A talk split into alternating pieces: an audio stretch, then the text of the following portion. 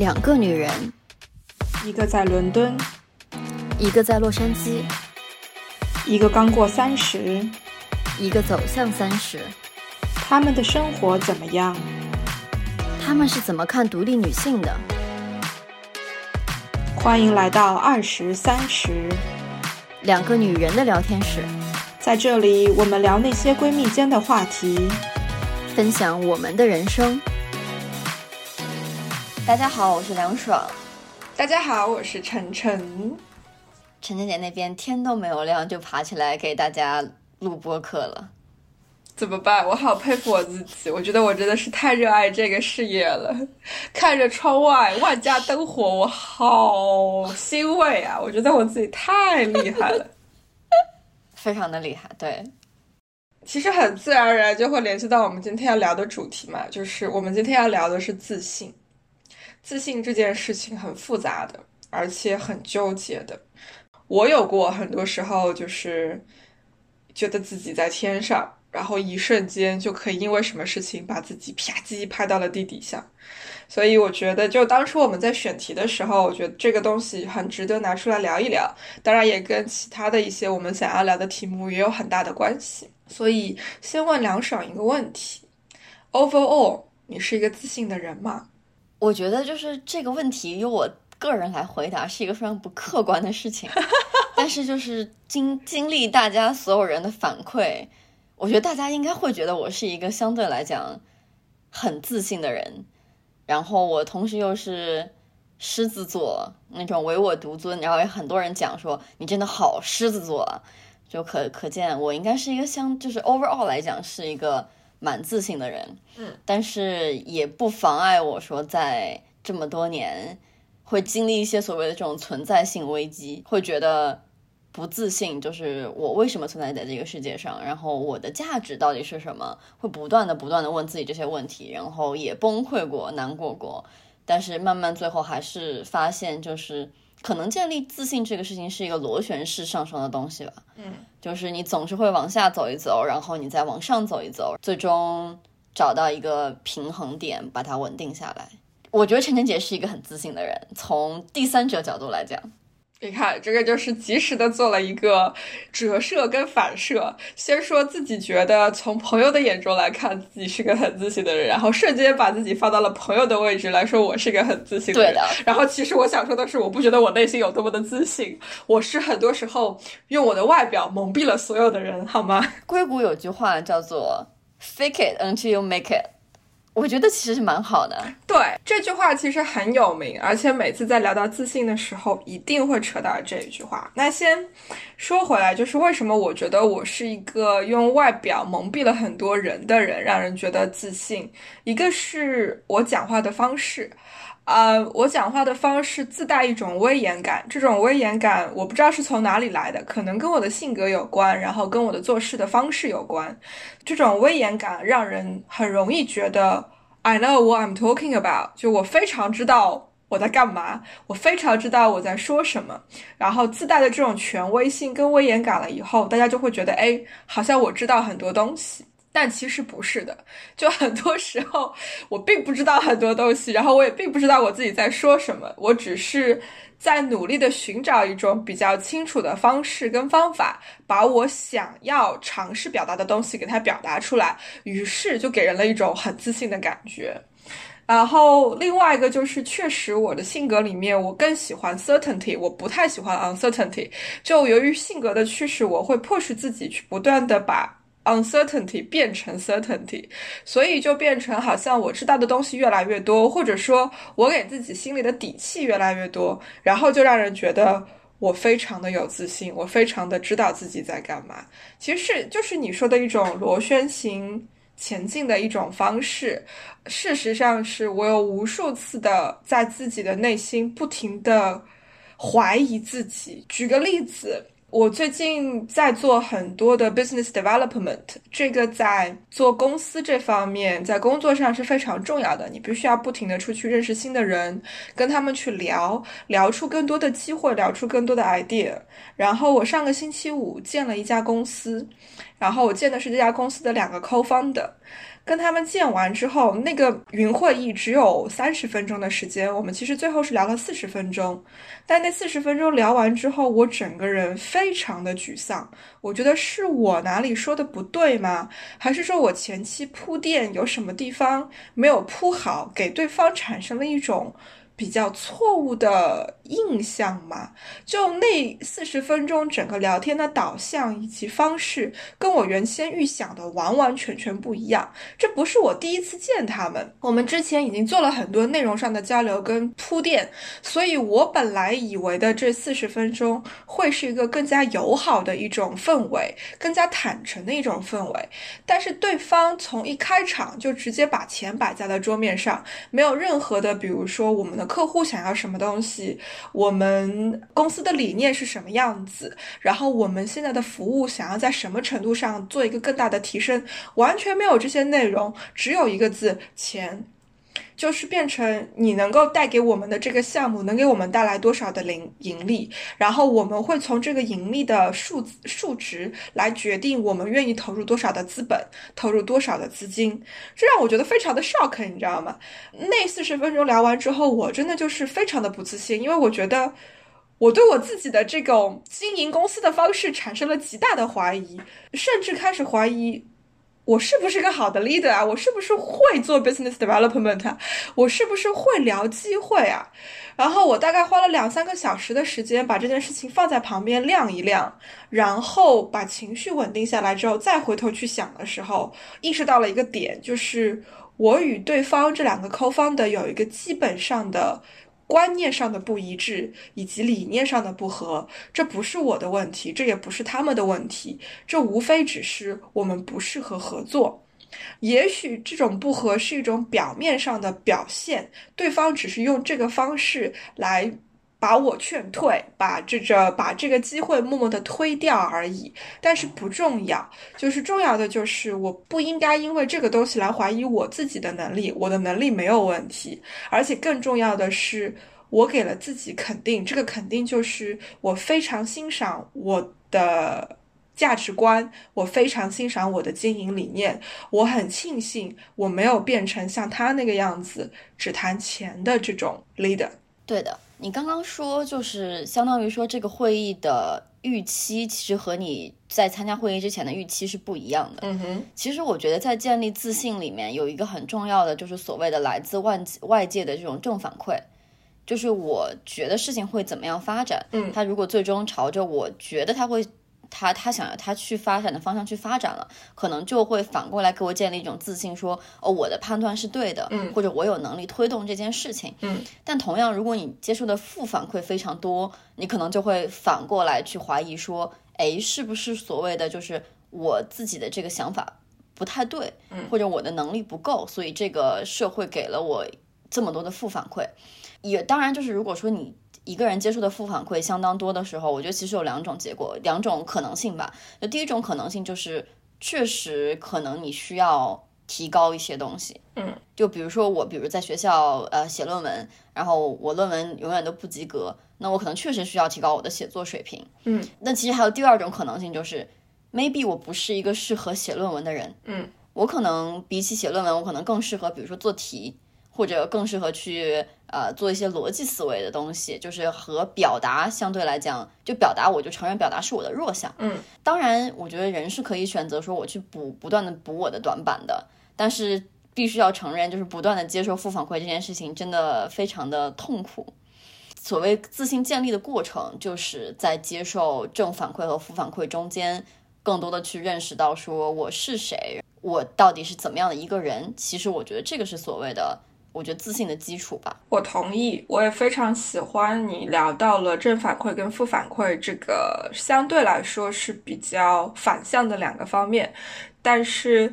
我想到的一个方面是正反馈跟负反馈这个东西，它本身其实可以是非常主观的，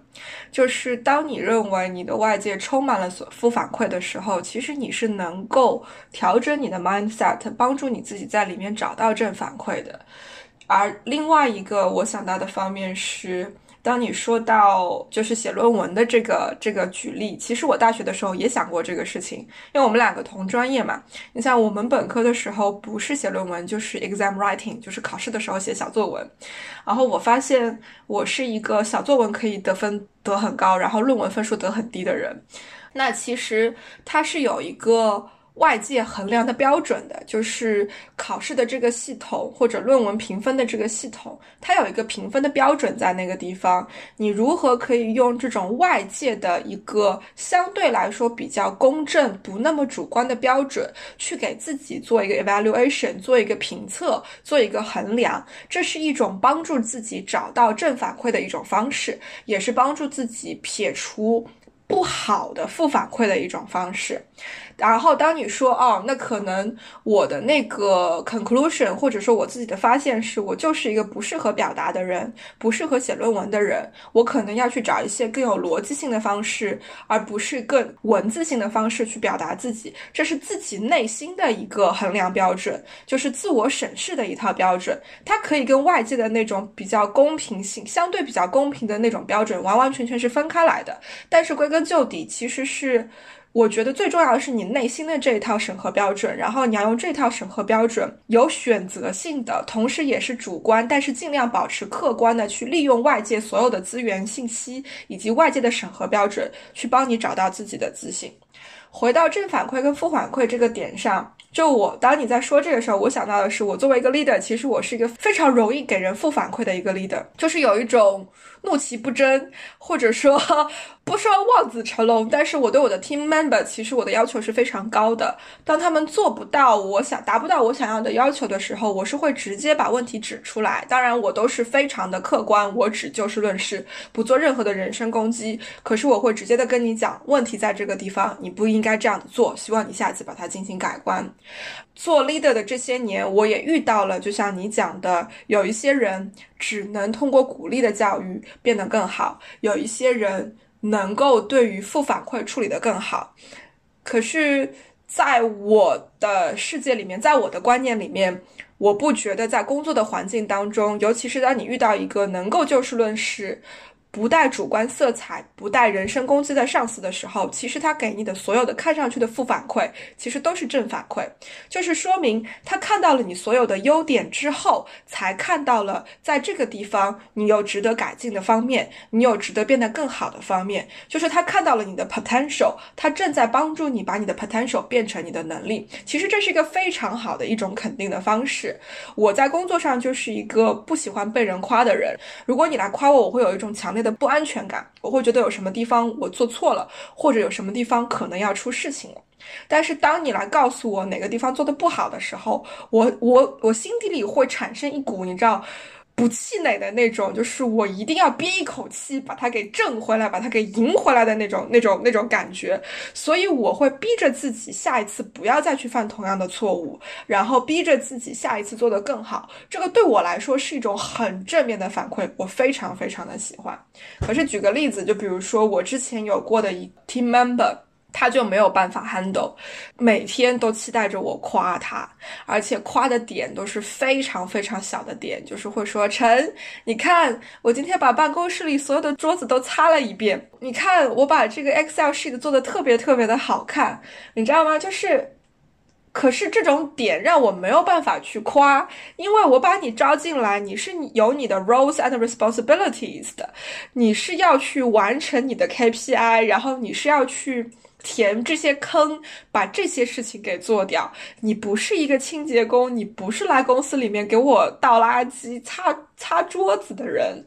如果你指望在这些事情上我来夸你，其实你的 expectation。内心就是错误的，我不觉得这样子的夸对你有任何的意义，因为不会对你应该发展的方面有任何的肯定跟鼓励的作用，那你就会往错误的方面去发展，那最后你会变成一个对公司不是那么有有用的人啊，因为你填不了你原本应该填的那个坑，你去填了别人的坑，那你让作为上司的我怎么去想嘛？所以。回到自信这个点，延伸到下一个 level，就是你想要成为什么样子的人，你要在那些方面去寻找对自己的肯定跟鼓励，你才会在那些方面不停的变强。如果你是一个需要肯定式教育、鼓励式教育的人，我觉得这才是正确的方向。接着聊一下这个，就是所谓你刚刚说到标准的这个问题。其实我在大学的时候，其实是一个蛮还蛮跟着学校标准走的，就是所谓的学习成绩啊、社团活动啊之类的。但是我有很羡慕过那些自己给自己设立标准、没有跟着学校去走的人。比如说，在我 UNC 有人本科的时候就完全不学习，就就创业，然后就做自己的公司。也还有一个小姐姐，然后她大四一整年都没有去上课。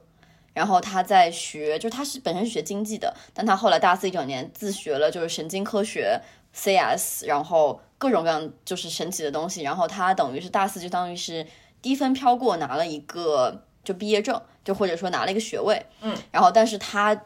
学了 CS，学了神经科学的东西之后，他后来去做了相关领域的事情，让我觉得也非常非常的酷。就是他在心里。建立自己一套标准，其实是需要非常强大的嗯内心和意志力的，就是相当于说你要内心不不停的给自己正反馈，然后去抵抗这个系统给你的负反馈。我觉得这个真的非常的难。然后我还想还想说，就是你刚刚说的说一个人适合挫折教育还是适合所谓的鼓励教育，然后我觉得我的想法一直都还挺和别人不一样的吧，就是我。我也不喜欢别人夸我，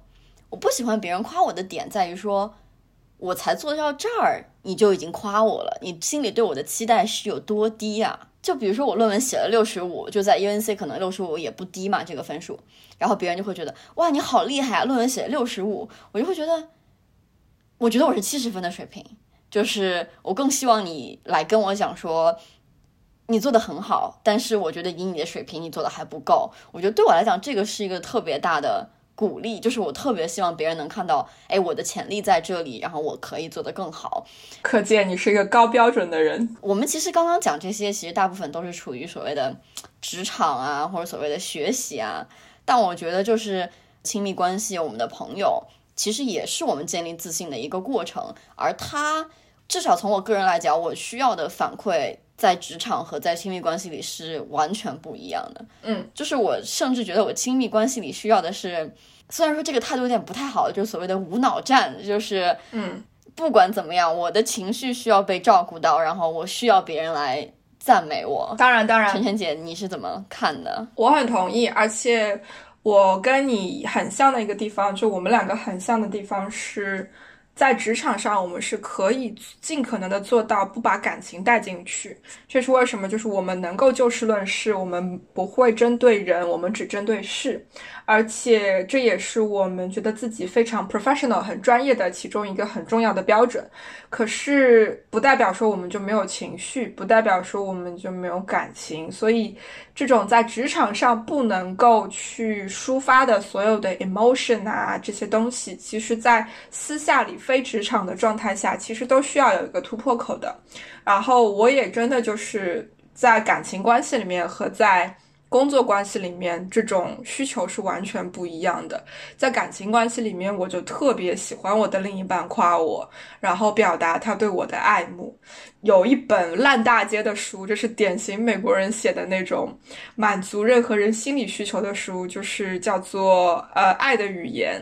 然后那个这个这个作家，我已经不记得他叫什么名字了，不重要，好吗？他是一个就是所谓的这种呃心理学的这种理疗师，然后在。情感，这个情感是指两性啊、父母、子女啊，或者是同性朋友、异性朋友之间各各方面的这种情感上，他是说说是一个专家。他所谓的这个语言，就是他把所有的这种感情关系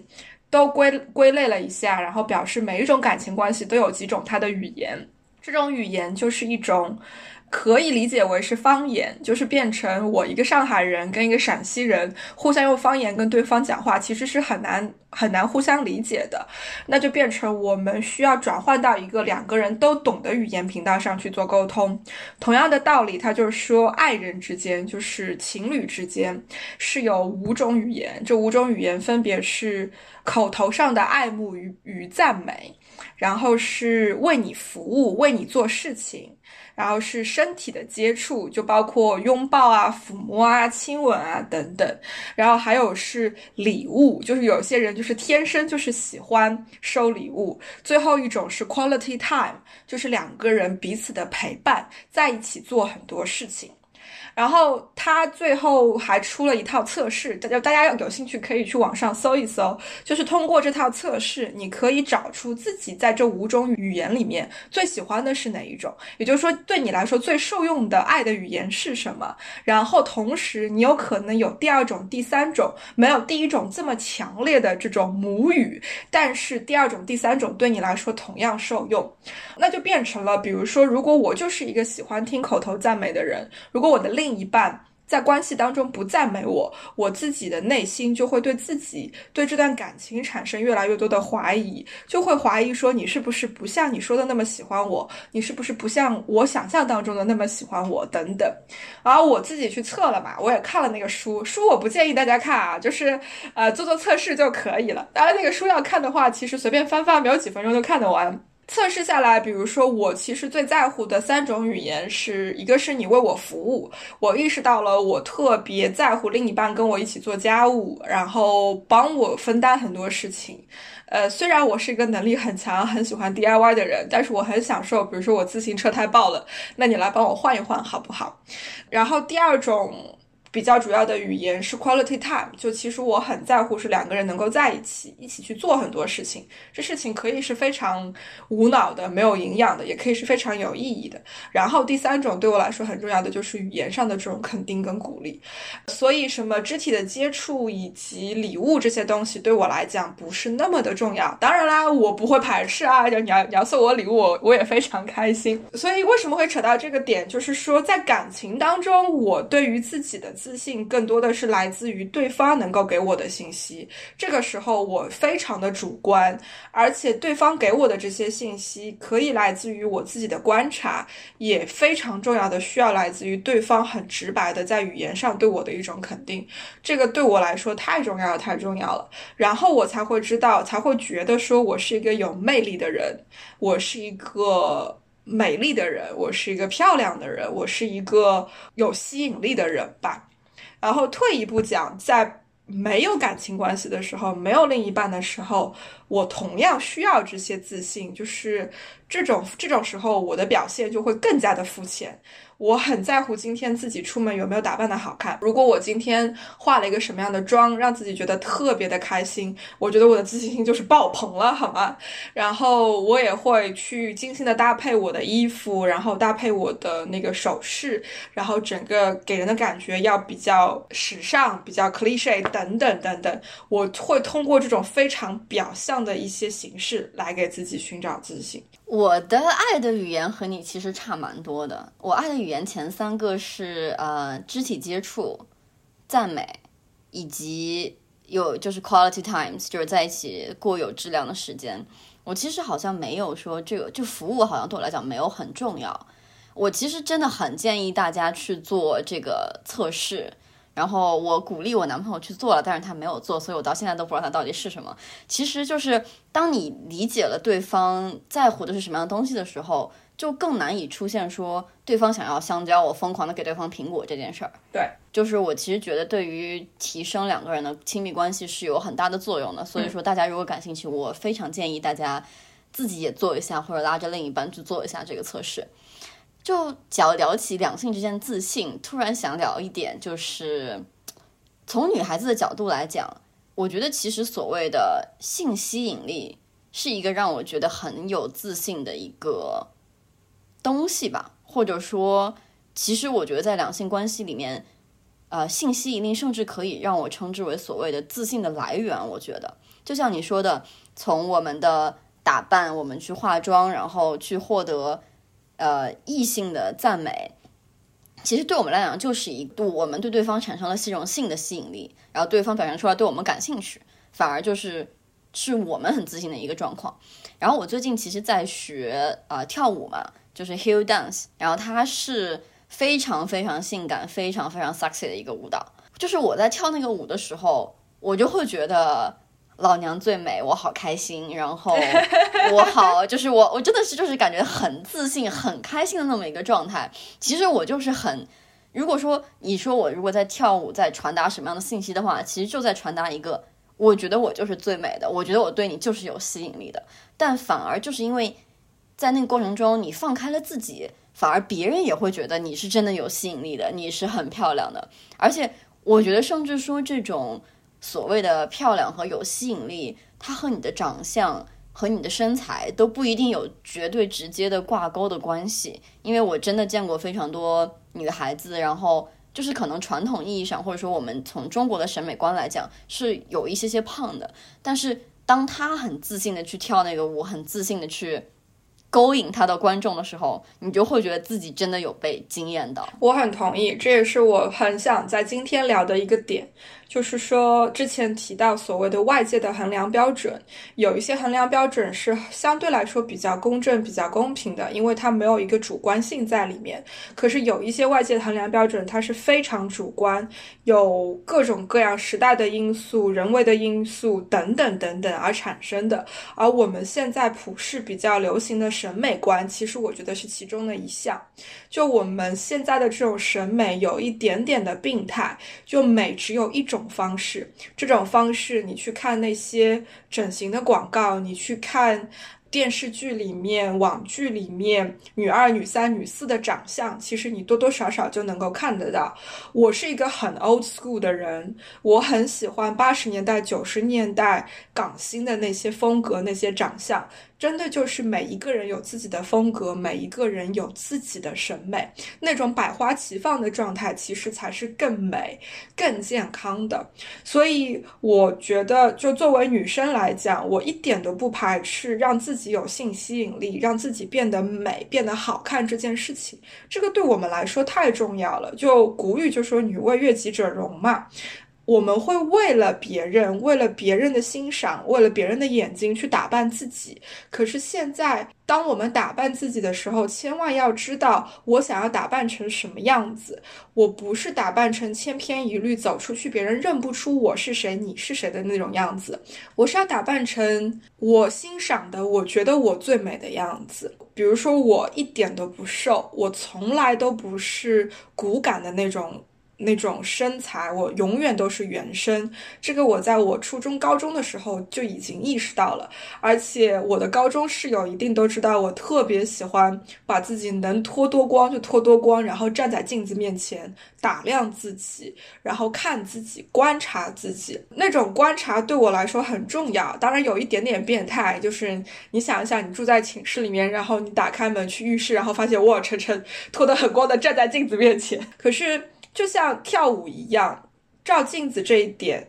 是可以培养你的自己的很多 self realization、self awareness，以及培养你的自信的。照镜子、打量自己、观察自己，这个真的是太有用、太有用了。然后跳舞这件事情，我也非常非常的支持，我也非常享受，就是看到镜子里的那个自己。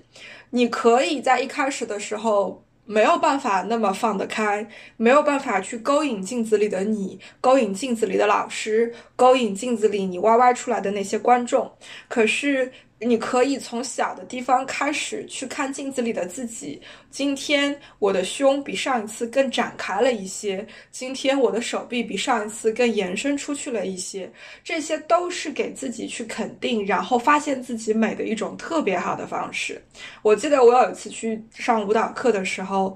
就是大概练到第二遍的时候。发现哎，我能够记住三分之二的动作了，然后这三分之二记住了之后，就能够 handle，能够 master 了。在那一瞬间，我觉得自己特别的美，觉得自己特别的牛逼。然后那一瞬间觉得哦，我好自信啊，因为以为自己做不到，可是后来发现自己做到了，那种成就感真的是可以爆棚的。是的，关于美这件事儿，就给大家讲一个我和晨晨姐的小故事。晨晨姐来洛杉矶找我玩的时候，然后。我有一家非常喜欢的衣服店，然后我带晨晨姐去试了，然后她在里面试了一件那种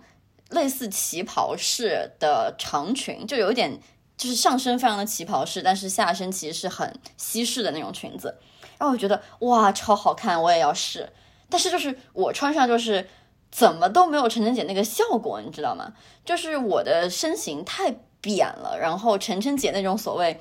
圆润的成熟的美，在我身上就完全没有。我感觉自己穿上时候就是一个民国的大学生，搞得我非常的崩溃。所以就是你想，大家种地都要讲究因地制宜，所以其实美这件事情也是你要看自己的客观条件，然后还有就是你所欣赏的美到底是什么样的，然后再去寻找说给自己设了一个美的标准，然后去觉得老娘就是美的这种自信就会就会来。然后关于镜子这件事儿啊。我其实觉得，就是有些人会在镜子里看到很多的自信，会看到我的身体很美，然后呃我很自信。但我也有些人会在镜子里看到更多的自卑，他会看着说，为什么我肚子上有肉？为什么我的皮肤不够白？我觉得就是可以把这些指责往别的地方先放一放，因为就是唐朝是以胖为美的，对，然后甚至在。国外，比如说英国和美国，我们是以黑为美的，甚至会有很多人在夏天去专门去海滩上去晒，因为你黑说明你有这个闲钱，有这个闲时间去找有阳光的地方去泳池边待着。其实，在大家来心里是美的这么一个状态。所谓的这种标准，其实我觉得真的是应该是多样化的。还有就是，我觉得不要拿自己去和一个既定的标准去比较。这样就会非常的难过，因为如果你比瘦的话，总有人比你瘦；然后如果你比腿长的话，总有人比你腿长；然后你如果去比成绩的话，总有人比你成绩好。我觉得这是一个无止境的过程，所以我觉得自信其实你要去建立自信的标准，然后这件事情非常的重要。然后在你建立起自己自信标准的时候，当你自己。往把自己往标准里放的时候，你才对自己有一个更客观的评价。你也会知道什么样的地方是我的短板，是需要我去呃 work on 的地方。然后什么样的地方其实对我来讲我并不在乎。就比如说我就不觉得白美啊，所以我就不会费尽心思去美白，因为那就不是我的标准在。或者比如说，比如说我从来都没有打算去靠编程去赚钱，所以你说我费尽心思的和程序员去比谁的 coding 的水平高，我觉得就是一件很。荒谬的事情，其实这个又可以上升到下一个 level 来说，就是比较这件事情到底是好还是不好。而且先讲镜子这件事情吧，我想要举个例子，就是。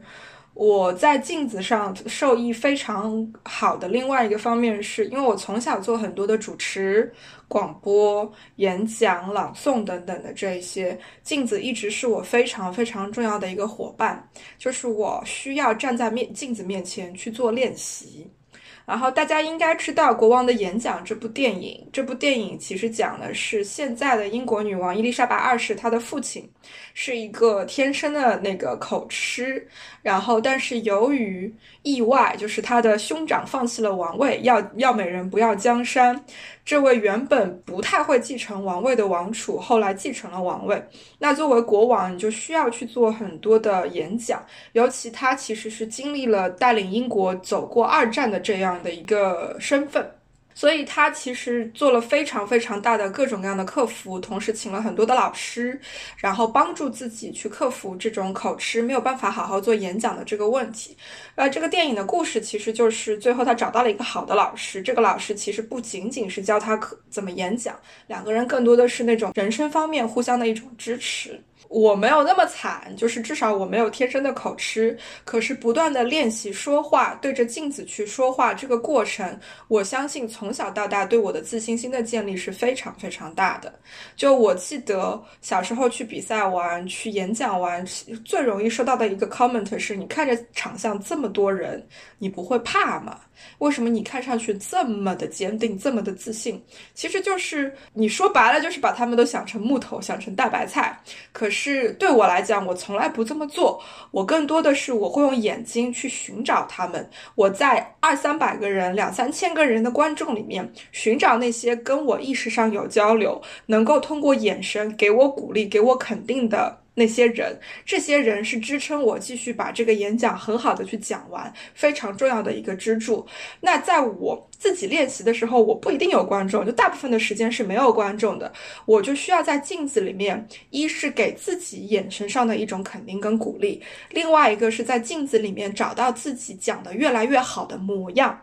这个模样可以是我体态上的一种转变，可以是我表情上的一种很细微的变化。这些东西在不断的给我自信，让我有勇气站到一个对着两三千人、几千人的舞台上面去，这个非常的重要。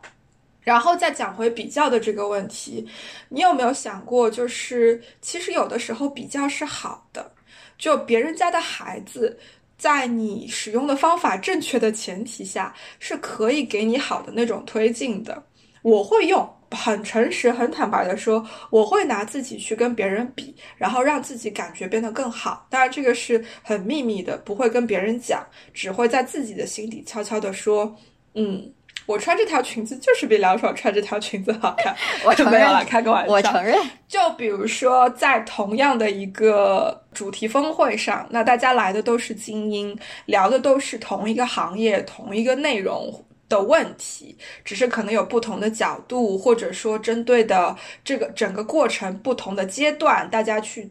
用自己的专业背景去做不断的挖深。这种时候，我是会去比的。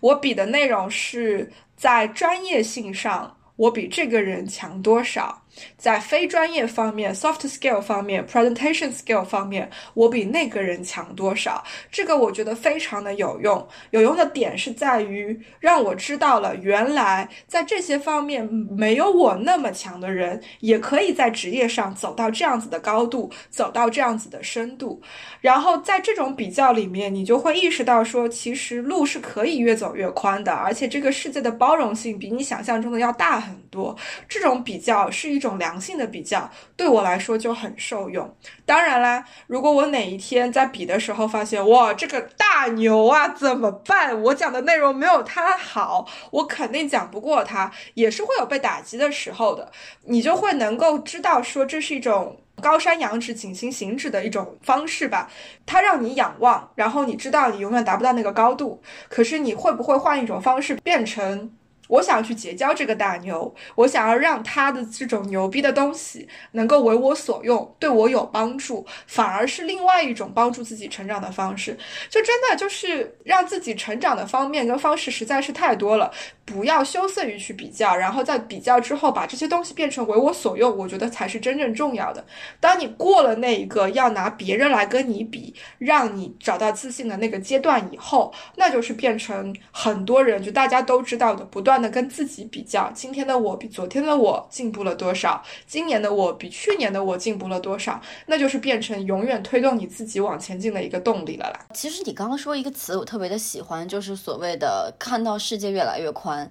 我觉得就是能够把视野走宽阔，其实我觉得是一个非常重要的事情。觉得很多时候，就是我周围的人或者我认识的一些朋友会陷入比较的焦虑，其实是把路走窄了。KPI 变得越来越少，比如说单纯的拿我成绩多少、我均分多少来衡量一个人成功与失败的话，我觉得就一定是会越越比越焦虑的。然后你进入职场的话，如果单纯的拿说我的 title 是什么，你的 title 是什么，然后我挣多少钱，你挣多少钱的话，我觉得这个也是把路走窄了。就是如果说当你的比较的这种指数越变越多，比如说你的专业度啊。你的 presentation 的技巧啊，或者你 networking 的技巧啊，当你的比较的维度更多的时候，我觉得反而就不太容易陷入这种所谓的焦虑。就即使说你看到有有所谓的大牛在某一方面特别特别特别好，你也会想说，哎，那我能够和他站在一个桌子上说话，或者我能和他走进同一个圈子，说明其实我也蛮不错的。其实我觉得会有这种想法。至少说，假如说他的研究能力非常强，那可能就是我的综合能力相对来讲也不是很弱。即使我的研究能力可能对他来讲是跟大牛一比，自己就是很很菜的那种阶段。所以我特别喜欢你刚刚说的，就是把路走宽这件事儿。之前有经历过一段时间，就是所谓的存在性危机。嗯，就是我一直在试图拿自己的短板跟别人的长板去比。呃，我其实高中的时候是学的文科嘛。我历任男友全部都是理科大牛，而且都是学，基本都是学基础性理科的，就是什么数学啊、物理啊这种。我一直都觉得说，哎，我理科其实也还 OK，就是不差。但是和他们一比，就我的理科可以说差到不行。你怎么能和一个初中就在你边上谈什么梅涅劳斯定理的这种人去比数学呢？我知道，我觉得很多人大学读完都不知道这是个什么玩意儿。然后就你怎么能跟一个，对啊对啊，就是觉得说，就是觉得说没有，我还是不知道这是是个什么玩意儿。就直到说说我有时候会跟别人讲说说，哎，我觉得我理科还可以，然后对方恰好是一个理科大牛。然后我就感觉我的还可以变成了所谓的一种井底之蛙的言论，就是因为我没有见过数学有多难，我没有见过物理有多难，所以我才会觉得说，哎，我理科还可以。嗯哼，就是一开始我其实是很质疑自己的，我就觉得说，哎，为什么我会沾沾自喜，觉得我即使说我就觉得自己有点理科思维，我就觉得自己理科还不错，而不是说去和这些大神去比，人家都是那什么拿着数学学位啊这种人。后来又一想说，我又不靠数学学问挣钱。就是他是可以靠数学的学学位去赚钱的，这是他赖以生存的技能之一。但我又不靠这个，我为什么要和他比这个呢？我觉得自己非常的奇怪。最后的结论，我就觉得说是他有他的长处，我有我的长处。然后我们都不可能进入一个他全方位比我强，或者我全方位比他强的这么一个状态下。那我觉得就是知道自己要什么，然后知道自己的长处是什么。假如说我有一天真的就觉得我就是要靠数学吃饭了，那我可能真的要和大牛去比，然后去把数学的知识补起来。但是如果我不打算这样去做，我觉得我的表达能力，然后我的逻辑。对我来讲是够用的，其实就可以了。这个让我想到了一个例子，这个是普遍的，很多大学刚刚毕业的朋友在找工作的时候会遇到的一个困惑。其实你之前也有过这个困惑，我们那个时候聊过，就是比如说当时你对某一个行业特别特别感兴趣，你特别想投他们行业的工作，结果发现自己在这个上面不行，那个上面不行，缺乏这个经验，缺乏那个经验，所以就逼着自己开始疯狂的去补那些东西，是。图想要找一块新的敲门砖给敲进去，到了某一个点才发现哦，其实跟自己想的很不一样，或者说自己完全不适合那个行业。因为我就是各种各样的工作的关系、生活的关系，我认识很多很多在英国、在伦敦生活的华人女性。然后我也是最近才发现，我会经常约她们各自吃饭啊、catch up 啊。然后有过女孩子跟我表达的是一种焦虑，这种焦虑是说。我正在找工作，或者说我已经找到了工作，可是我的工作感觉一点都没有技术含量。我的工作好像谁都可以做，为什么我的工作不是一个程序员，不是一个工程师？那些工作让我觉得很有技术含量，我就没有他们的那一那那个所谓的手艺。我如何在这个世界上立足？感觉随谁都可以随时把我给替换掉。其实就是你讲的，你正在拿你没有的东西，你的短板，去跟别人花了五年、花了六年时间学习精研的东西做比较，这种比较原本就是一个对你自己的不公平。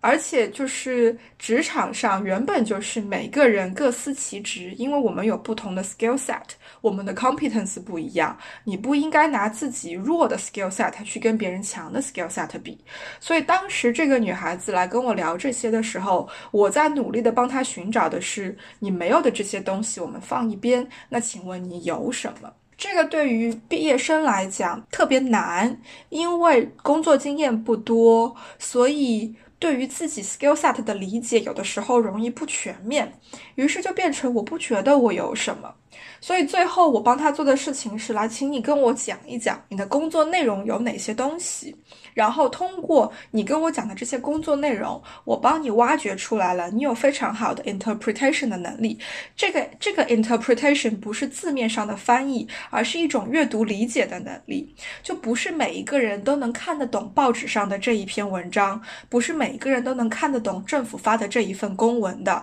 相信我，很多人英国人都看不懂。政府发的这篇公文到底是什么意思？然后，比如说你有非常好的沟通的能力，这种沟通的能力，它有一部分呢是一种共情、一种理解的能力。因为当你能够把政府的公文看懂，并且把它转化成为、翻译成为客户需要的东西的时候，这个里面的综合能力是非常非常强的。这里面涉及了你有很好的 research 的能力，因为你要了解客户所在的行业，政府的公文可能非常的泛，没有行业的针对性，你需要。去做大量的研究，在网上阅读大量的资料，你才能够理解客户的行业存在什么样子的现象。然后你要去理解客户这个人是什么样子的。Again，相信我，不是每个人都能读得懂桌子对面坐的这个人是什么样子的。IT 的大牛他可以读得懂 coding，他能够找得到 bug，能够去修 bug，可是他不一定读得懂对面这个复杂的大脑后面。有什么样子的意思？有什么样子的隐藏的意思？然后更不用说所谓的沟通的能力啦，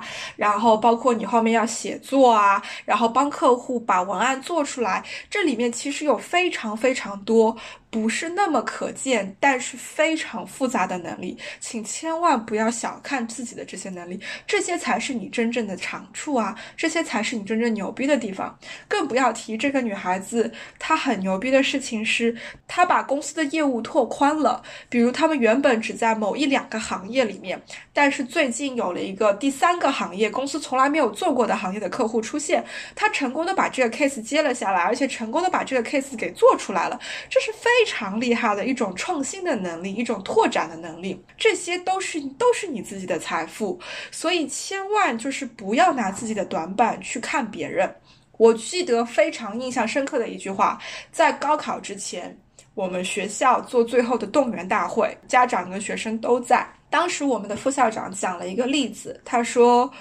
高考决定你去哪里的是你最差的那一门科目，是你的短板，因为你一门最差的科掉了二十分，你再好的科目也补不回那二十分，你再好，你最好的科目可能只能补回你两分五分，撑死了十分，不可能补得回二十分。可是，当我们离开了高考，离开了校园，其实只要一进入大学，你就会发现，当你能够选专业的时候，你在选的就是你的长板。这个好像我们之前也聊到过，就是在职场里面，决定你能够走多远的是你的长板，不是你的短板。这就是你在职场上面自信心来源的最根本的地方。就当你拿你不会的东西，你的最短板去跟别人最长板去比的时候，你永远都找不到你的自。没有任何意义。是的，我觉得，呃，你就你刚刚说到，说我其实就是研究生快毕业那段时间很迷茫嘛。我知道，我就那会儿确实找你聊了不少东西，什么找工作啊之类的。我觉得当时可能，尤其是在英国，我在的那个学校，对我在伦敦政治经济学院，然后这个学院就是所谓的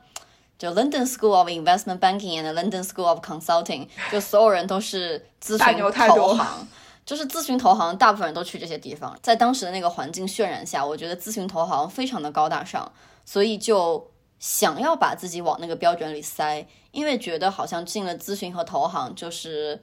至少你周围的朋友不会低看你，因为你周围太多人在这两个行业了。嗯，然后可能就是我在拿这种所谓的就是外界的标准往我自己身上套，然后我就发现不适用，然后我发现哦，我有这么多缺点，我只有把他们一个一个都。纠正过来，这个 box 一个一个都 tick 之后，我才能够进去咨询和投行。但其实本身想进咨询和投行这个意愿，可能也不一定是我自己很自发的想要去追求的，或者也不一定是最适合我的东西。嗯，我其实很想说一点，就是呃，我们走到现在，尤其是就是如果说已经二十出头的人走这么一路，你有什么没有什么，其实是要去想一下背后的原因的。就比如说我在当时 LSE 读书的时候，我想进投行，但是我不具备进投行的那些标准或者说那些技能。那我其实应该想的是说，如果说我是真的想进投行，我为什么没有这些技能？其实背后没有的原因，很有可能是投行对我来讲就不是一个 right fit。因为如果我投行对我来讲是一个 right fit，我就会在本科的时候选择金融经济相关的专业。然后研究生会去读，比如说所谓很 quant 的东西，然后很量化的东西，这是最容易进投行的，也是最适合投行的东西。但是如果我没有去读，而这个东西我又想要，那我其实应该去思考一下，就是到底是因为我之前读的东西有问题，还是说因为我想要的东西有问题？我记得我之前其实在看一个呃。博客一个博客叫做 Wait But Why，就是一个美国人，然后他在写很多很有趣的东西。然后那个美国人是一个哈佛毕业生嘛，他用很幼稚的图画，然后但是去讲一些很有意思的东西。里面有一个就是 How to pick your career that really fits you，就是如何选择一个最适合你的职业。然后它里面有提到说，比如说你想要就是职职业 A，但你发现你走在职业 B 的路上。你应该更多的去思考，就是为什么我想要 A，我却走在了 B 上面。这里面的这个 gap 其实是能够帮助人去反思，或者说去建立一种对自己重新的认识的。就比如说咨询投行这件事儿，我最后发现就是真的不太适合我，因为第一，我比较喜欢这种相对不是那么加班非常严重的工作。就对我来讲，你让我从早九点加到晚十一点，我觉得我是会崩溃的。然后还有就是，我可能更喜欢的是更。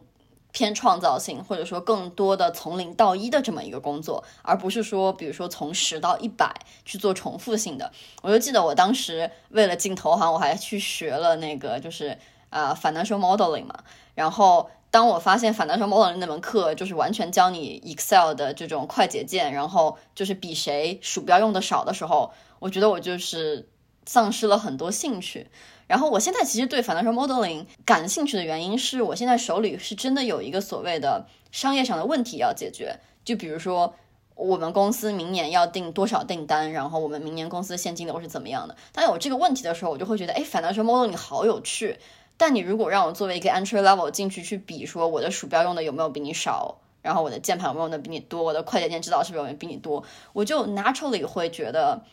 我对这个东西失去了兴趣，说明他对我不是一个 fit 的这种职业路径。衍生出去讲，就我们毕竟是二十三十嘛，就是这是二十岁会遇到的，二十岁这个年龄段会遇到的一种在职场上比较多的一种困惑。那其实，在生活上我们有同样的困惑。就回到之前很火的《三十而已》啊之类的电视剧里面。我们是不是我们的生活方式在这个年龄段就只有这样的一种衡量的标准呢？它其实跟美这个是一样的，其实没有。像我们两个人生活在国外，我觉得我们看到了很多在国内不一定看得到的东西。第一个是人种。尤其美国其实比英国更厉害，英国在人种上面并没有美国来的那么的丰富，文化上也就没有那么的丰富。英国还是更保守、更传统。然后英国之所以有这么多来自世界其他国家的人，很大一部分是由于它的殖民的历史。但是后期，比如说有很多从中东移民过来的家庭等等，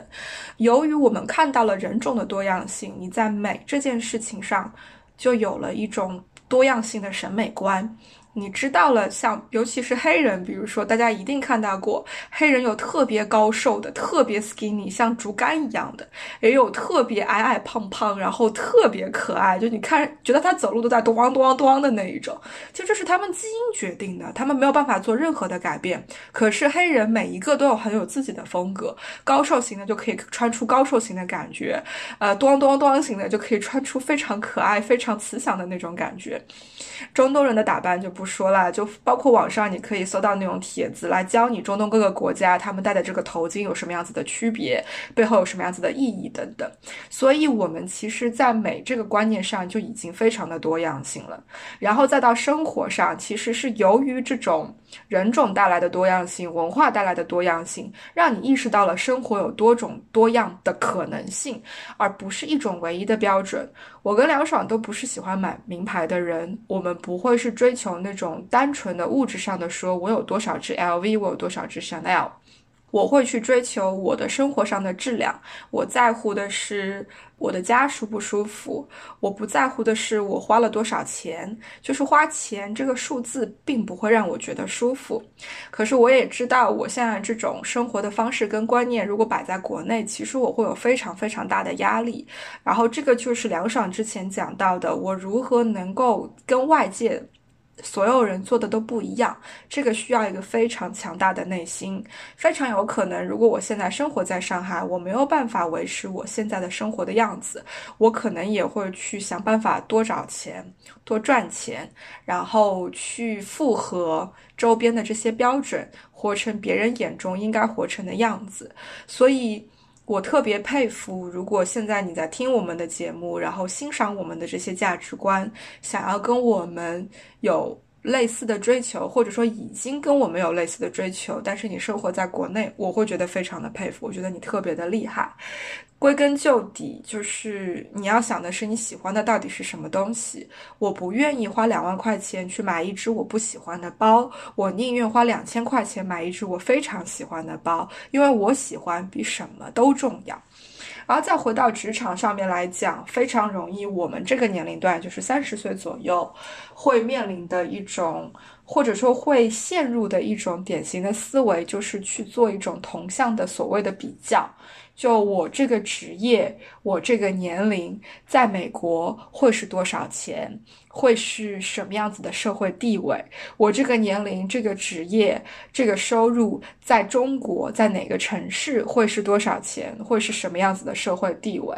当你如果去陷入这样子的比较的的话，其实说的不好听点，会是一种不快乐的开始。因为我一直都觉得，你这一辈子能花的、能用的东西其实是有限的，然后能够追求的所谓的上限，不管是声誉也好、名誉、钱，其实这个是永远都无止境的。因为归根究底是你的欲望在那个地方。那如果你要去比较，就变成啊，我三十岁出头，未婚，名下只有一套小小的房子，连一百平都没有。然后没有车，没有小孩儿，那其实我的人生非常的失败。用人民广场相亲角大妈大爷的这个 这个标准来看的话，我这个年纪，而且还是个硕士学位，天哪，简直就是郊区里面的那种毛坯房，根本就不会有人要啊。所以，you know，当你这样子去比较了的话，你就会，你没有办法，你自己都挖不出你自己的那个深渊，真的是太深太深了。所以，回归到凉爽比喻的那个博博主讲的那个点，当你在 track B 上面，然后看着 track A，它不仅仅是职场，它也是生活。你不，你不应该去想的是我为什么不在 track A 上，你应该去想的是我为什么在 track B 上。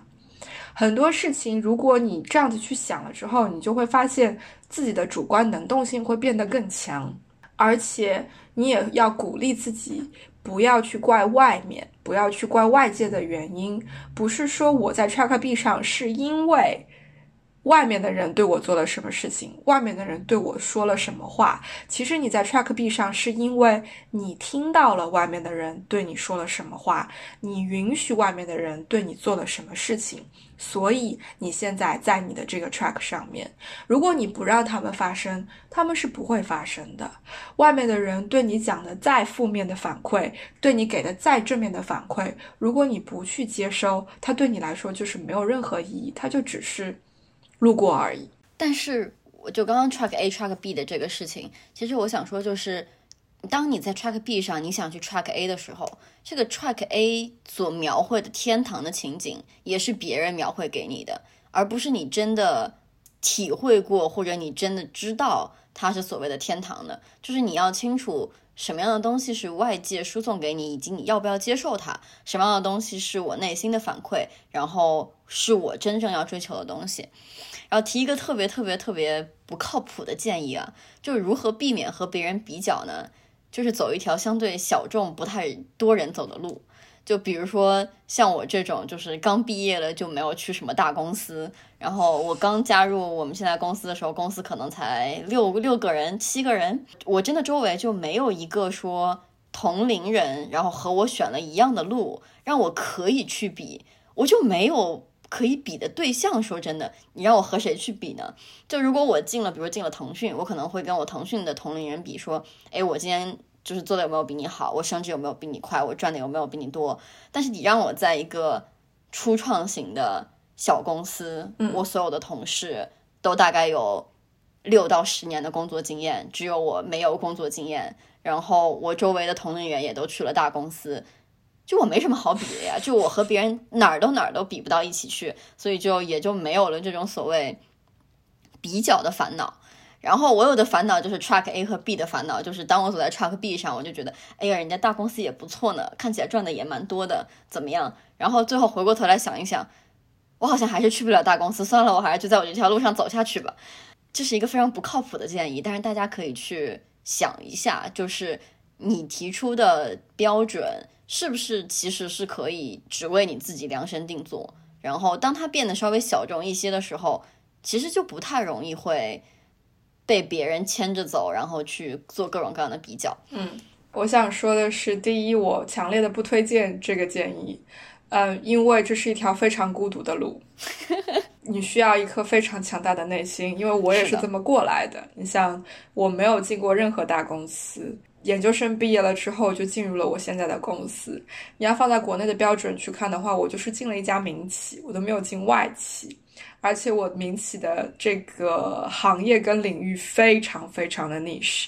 我周边所有的人几乎都要听我讲两三遍才能听懂我们公司做的是什么，更不要说我爸妈。我我妈妈估计是花了三四年的时间才理解我们公司到底是干什么的吧。所以其实是很孤独的。这种孤独就是因为你没有别人可以跟你去聊你的工作内容，你在工作上遇到的挑战。这个是跟你进了四大、进了大公司是完全不一样的，因为你能够看到很多跟你一起进去的管培生，大家都是什么样子的经历，遇到什么样子的困难。难所以，如果你能够享受孤独，那可以去尝试；但是，如果你没有办法 handle 这样子的孤独，请千万不要去尝试，你会觉得非常非常的痛苦。可是，反转一下，之所以这条路孤独，其实是因为我们没有足够的人团结起来，在网上面发出足够的声音。就是说，你在应届生网站上，你在任何求职网站上能够找到的最多的攻略。包括职业发展，全部都是来自大公司的人给你的，因为他们量大，你知道吗？就是每一年进四大的人，你算加起来就可以抵几百个民企招的人的人数。而且由于只是集中在这几家公司，大家能够比较容易的团结起来，比较容易的一起来分享内容，因为你找得到人，他可能只是一个工位的距离，或者一个内部电话的距离。可是，当你需要几百家民企的这种应届毕业生一起联合起来去做经验的分享，是非常难的，因为每一家民企都不一样。更何况，民企与民企之间可能存在良性竞争的关系、恶性竞争的关系，你要找到对方都非常的不容易。所以，其实是因为主流的声音来自于这些大的行业，来自于这些大的企业，你就觉得你更容易找到他们，你更容易想要被他们影响，更容易想要成为他们的一员。就我觉得，我们民企的这些人，我们进小企的这些人，在网上是被 underpresented，我们的存在性是很低的，这个比例是不成正比的。这也是为什么我觉得我们在做的这个播客是件很好的事情，因为我们的经历看上去非常的特殊，由于这种不成比例的代表性，显得我们的经历很特殊，所以我们想要把它分享出来，让那个觉得很孤独的你知道，其实你没有那么的孤独。我想说，就是虽然我和晨晨姐说这是一条很难，然后当然很小众的路，但是我其实更愿意把它看作就是前期难、后期容易的一条路。就是正是因为说我们为什么会选择这么小众的工作，或者说选择这么小众的一种成长路径，是因为我们在前期可能碰壁了无数次，其实了解了说我们真的没有办法 fit in 所谓大公司的这个框架里。我自己也是在大公司实习过，然后我觉得自己确实不适合大公司。即使说，就相当于说，我已经在我实习经历里，我已经知道说大公司不是我适合的，但是我依然在之后的无数次，在别人的这种所谓的提醒下，都会来问自己一遍：说大公司真的那么不好吗？是不是进大公司也是一件蛮好的选择？说服我自己一个点就是，你已经把这个选项拿出去了。你如果再把它放回来，那不就意味着你经历的那些白经历了吗？所以说，我就很坚定的把这个选项后来真的拿出去了。然后我觉得是我们两个能够做出这样子的选择，是因为我们前期经历了很多这种心理的煎熬。但是我觉得，就是当你走在一条很孤独的路上的时候，你能够走下去，其实是因为你心里是坚定的，你知道我要什么，你知道我要的东西，我能够通过我的方式去拿到，你才会很坚定的走下去。而我觉得，就相对来讲，对我们两个来说，可能也会比较少的出现一些工作三四年或者两三年的人会遇到的那些问题，就是他们会觉得我疯狂的想要摆脱这个工作，都不是我真的想要的。因为对我们来讲，就是这个太小众了，找到它就很不容易，根本就不存在说别人把这个选项塞在你手里，这个选项这一定是我们主动追求的，所以也就会出现说，可能三四年我们依然停留在我们现在所在的行业，现在所选的这个这条路径上。所以我觉得说是难易的话，我只能说，如果你想要把自己成长起来，可能不管是之前成长还是之后成长，你总是要经历这么一段孤独和自我反省的时间的。然后只是说你是想选择把它放在所谓我的职业规划的前期，然后去想要 figure out try a lot things，然后还是说你想放在更后期，呃，甚至有很多人去选择去读一个 MBA，再给自己的第二次机会去做重新的选择。我觉得其实是只是先后顺序的问题了。我其实，在 LSE 的时候特别特别喜欢读那些所谓的攻略，就是如何进入高盛，如何进入投资银行。如何进入 MBB，就是所谓的麦肯锡、贝恩和 BCG。我特别特别喜欢读这种东西，我会一一道一道的去看，说哦，我需要刷什么样的题，然后这个过程是怎么样的，我需要怎么样的去走。我特别特别喜欢做这种事儿，然后把自己框进去，然后去给自己做一个 to do list，然后去把一个一个框画起来。但是我现在工作大概，其实我全职工作也只有一年的时间，然后我再去看这样所谓的攻略。我其实会发现，我心里有一点点抵触的，因为我发现这些所谓的攻略里面，只有一份工作和一份和一个想要工想要这份工作的人，而没有这个人的其他信息，就是只有说，比如说，就是很简单的，就是啊，有很多网上有很多就是所谓的文科转码农的这种经历嘛，就是哎，我是什么什么系毕业的。我想要做码农，然后我去哪些地方刷了哪些题，然后我拿了多少个面试，然后我是怎么样呃，就是说服面试官我能够胜任这份工作，后拿到这份工作的。然后我不喜欢这些攻略的原因在于说，我看不到这个人自己的喜好，就是你为什么从一个中文系的毕业生想要转码农？你之前为什么喜欢中文系？然后你在中文系学到了什么东西？然后你想要出转码农是出于什么样的考虑？就是我会觉得说这样的文章把人性的那一面给抹去了，而我反而会觉得说，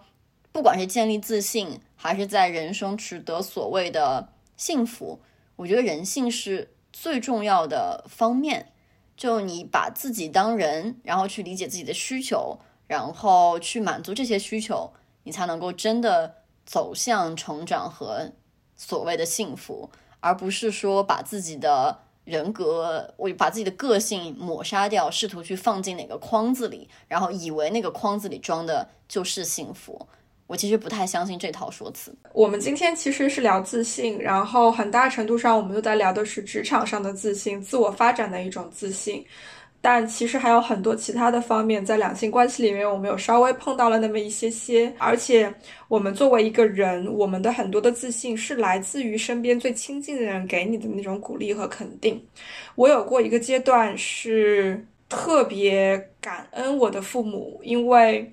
在那个阶段，我意识到了从小到大我父母给我的肯定有多么的重要。这种意识来自于两个方面。第一个方面是我注意到，我有朋友，我有同学，他的父母会当着自己孩子的朋友的面、同学的面来说自家的孩子多么的不行。他会说我们家的孩子没有你们家孩子这么聪明。哎呀，我们家谁谁谁没有谁谁谁这么厉害。这件事情他肯定做不了的。而且他们说这个话的时候，完全不避讳自己的小孩就在旁边。这是我当时观察到的第一个点。第二个点是我当时意识到了，我的父母在我小的时候给了我很多的肯定。这种肯定不是单纯的说晨晨你很棒。晨晨，你做得好。其实这种肯定是非常简单的一种鼓励。我爸妈说的最多的一句话是没有问题的，你可以去试一下。所以你看，这种肯定发生在我去做一件事情之前。所以他们肯定的，他们给我的是一种鼓励的态度，是让我对自己的一种信任，让我自己相信说我可以去做这个尝试，我可以把这件事情做成。这种对于态度的肯定，对于能力的肯定，其实。更重要，它比你肯定我完成了一件事情，达到了一件事情的效果要大得多得多。因为你植入在我内心的是我有能力去克服困难这样子的一个信念。归根究底，看来是我自信心来源最大最大的 source。同意。然后就变成了，比如说，呃，即使情路不顺，即即使工作很有挑战，包括有人生低谷的时候，包括现在我的企业可能会面临英国、爱尔兰的第二次这个 lockdown 的时候，我允许自己在情绪上有崩溃，我允许自己在情绪上有抒发，可是我依然是打不倒的小强，因为我知道我有能力。把这些事情给解决好。面对可能发生的第二次 lockdown，我告诉自己的就是，我已经经过了第一次 lockdown，做了很多的正确的事情，然后学会了很多新的技能，那我有能力去 handle 好这第二次。虽然礼拜一晚上看到新闻的时候崩溃了很久，然后整个人荡了很久，捡不起我的精神，然后我男朋友在旁边各种想方设法的给我鼓励，我也没有办法。让自己重拾回那个信心。可是，当我自己情绪抒发好了，酒喝够了，坐回到电脑面前，把所有该做的报表、所有该做的 forecast 数字全部都更新了一遍之后，看到那些数字了以后，我心里就有底了，我就知道我应该怎么样去应对了。当你知道你有那个能力，你有那个能力去 handle 这些东西的时候，你就会知道说。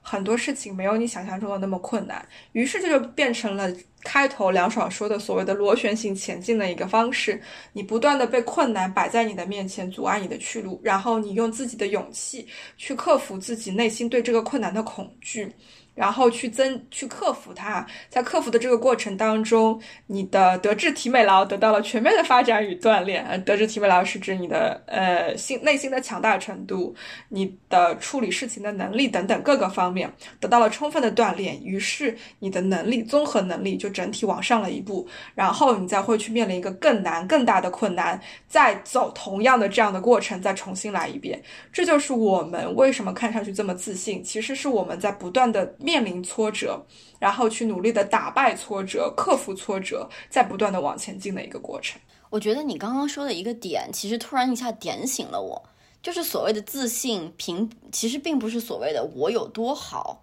而是我相信我可以变好。我觉得反而是这种相信是所谓的自信，而不是说就不是说我。现在多美，我现在成成绩多好，我现在工作能力多强，而是我相信，只要我努力，我可以做得到；只要我努力，我可以变强。我记得当时有另外一个朋友，然后他给我的印象很深刻的原因在于说，即使说别人跟他讲说某某人多么多么多么厉害，然后他也永远都不会所谓的自惭形愧，因为他觉得就是他。在那个领域比我厉害那么多，是因为他在那个领域花了比我更多的时间，花了比我更多的精力，付出的比我多。如果我放在同样的位置，我也花那么多精力，花那么多时间的话，我觉得我不一定做的比他差。就这是一个对自己能力的肯定，而不是说对我现阶段与别人所相处的这种位置的比较。我觉得聊到这个点还蛮好的，就是我觉得突然一下我被点透了，所谓什么是真正的自信。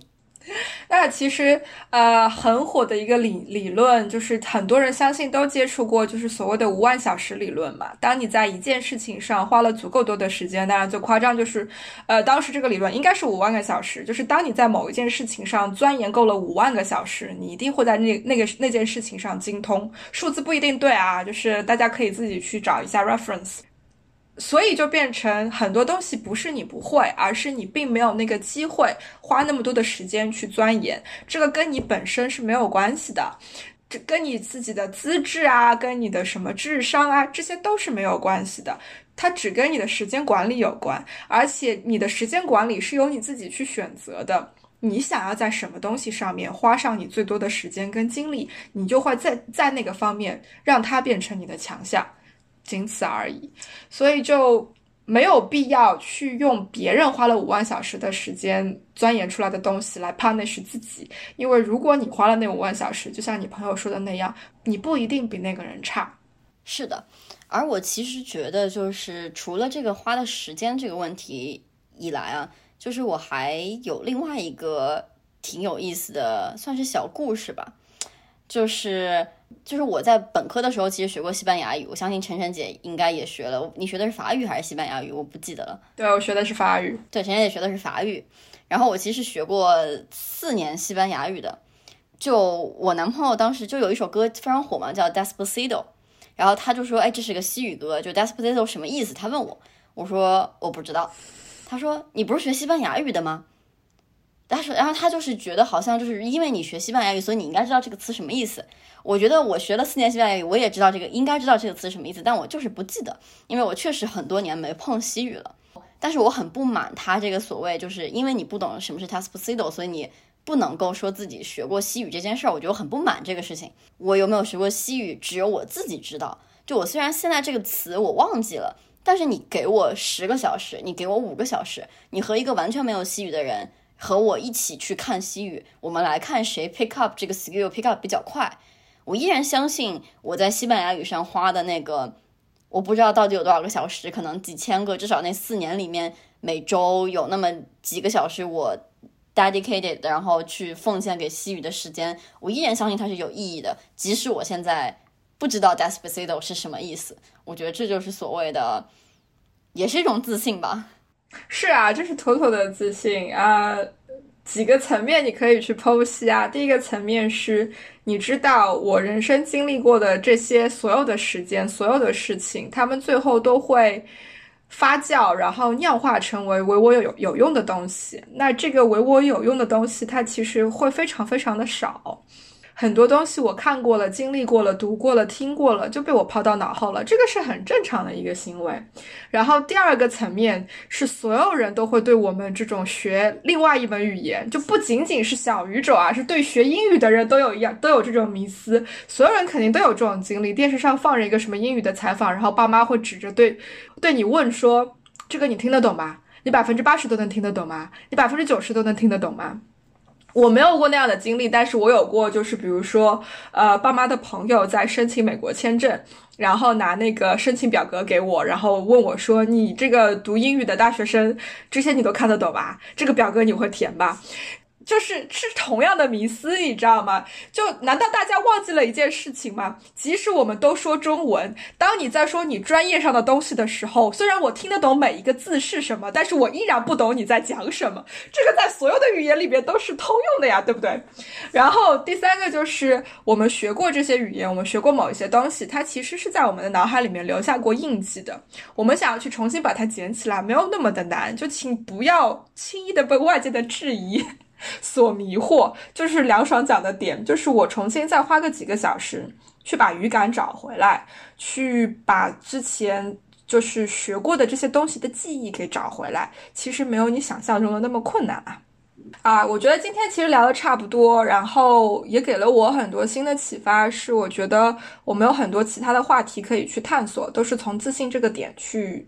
呃，发散出去的。然后最后想提一个最近我特别喜欢的节目。然后我相信很多人都看了，然后有一期特别特别炸，就是脱口秀大会。